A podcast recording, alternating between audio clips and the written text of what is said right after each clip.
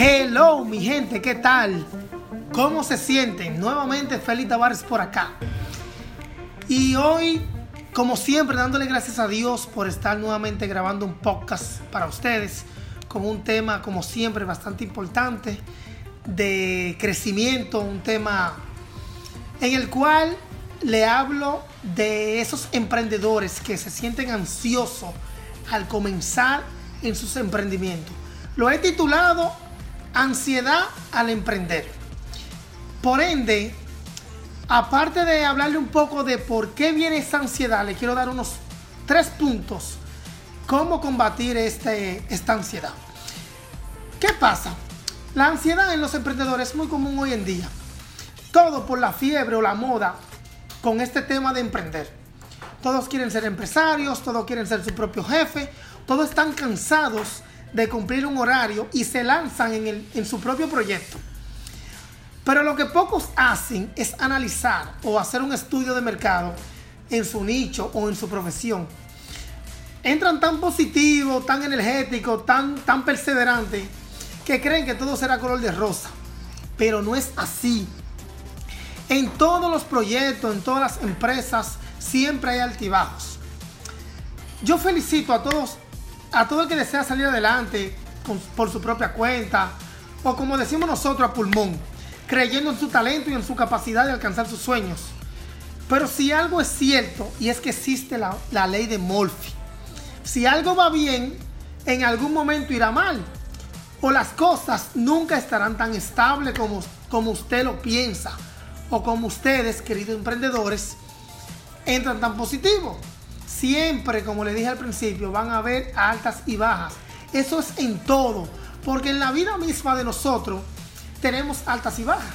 Además, a veces amanecemos sin saber el por qué y amanecemos tristes, amanecemos cabibajo, no tenemos energía, porque eso es normal, o sea, eso es parte de la vida, eso es parte de nosotros. Somos un sub y baja y es lo que determina que estamos vivos, que estamos en el día a día. Porque no todo, o sea, dime tú, una persona todo el tiempo sonriente, todo el tiempo feliz.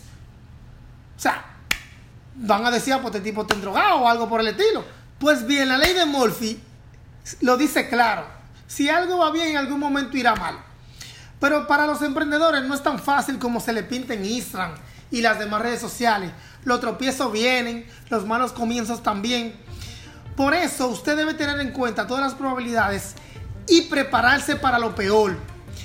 Por ende, yo hoy te quiero dar tres consejos para que tú planifiques o para que tú estés preparado para esos para esa escasez al inicio de tu proyecto, de tu visión, de tu, de tu compañía, porque hay muchos que hacen inversiones.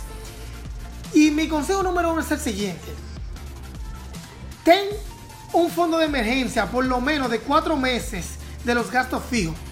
Esto te ayudará a cubrir esa escasez de clientes al inicio de tu proyecto y, no, y a no sentirte tan desanimado en los primeros pasos. Punto número dos.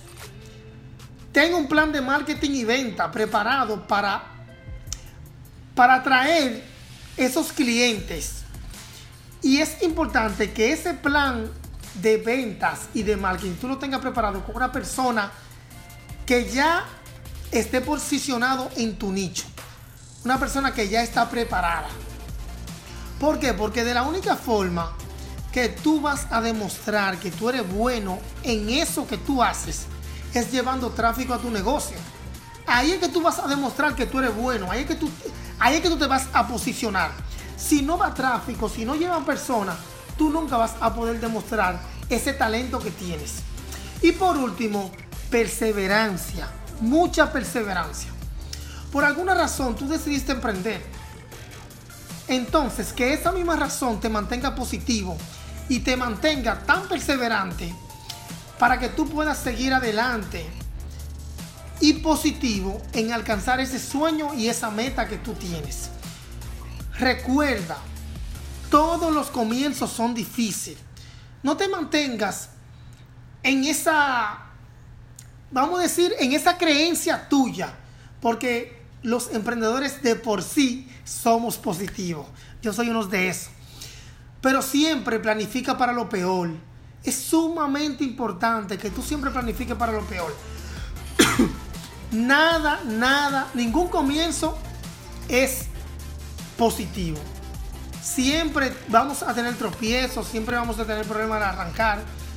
Entonces, nada, se lo voy a dejar por acá. Espero que le, sea de mucha ayuda. Le mando un fuerte abrazo. Estamos como siempre en nuestras redes. Arroba ftavares12 respondiendo sus inquietudes. Y nada, los escucho por allá y le ayudaré en sus inquietudes. Un abrazo fuerte. Bendiciones.